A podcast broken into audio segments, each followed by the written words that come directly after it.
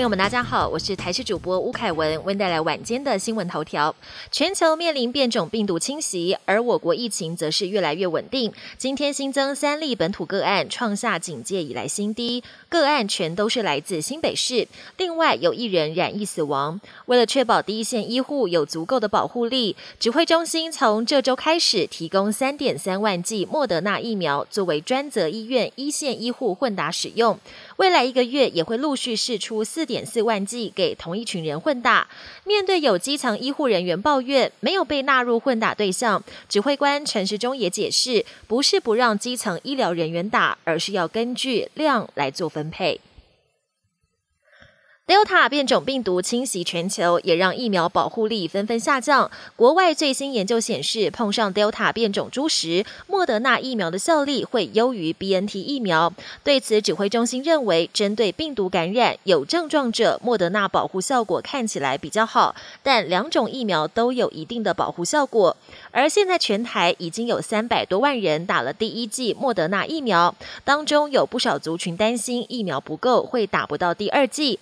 指挥官陈世忠挂保证，会保留剂量给第二剂施打，首要目标是让更多人打完第一剂，其次会保障第二剂的疫苗数量。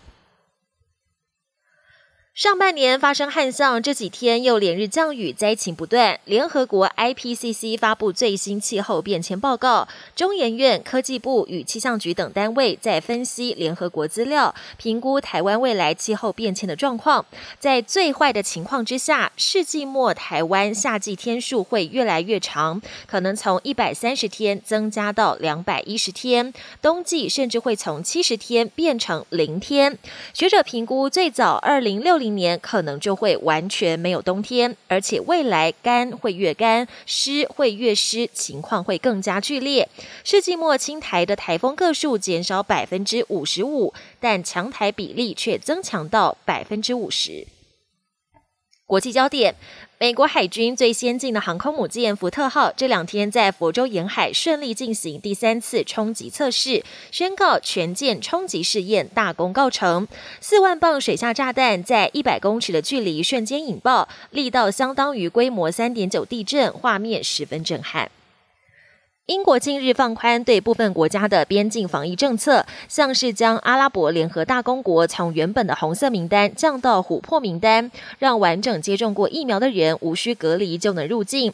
为了感谢英国放行，阿联酋航空公司让一名身份特殊的空服员站在全球最高的哈里发塔塔顶，用字卡宣布好消息。这段影片也掀起话题。美国内布拉斯加州七号暴雨成灾，除了道路积水成河，造成多辆车子泡水，还有民众受困在电梯内。大水从通风口跟底下的门缝灌进电梯内部，水位急速上升，淹到了民众的脖子。所幸民众最后获救，无人受伤，结束这场惊悚夜。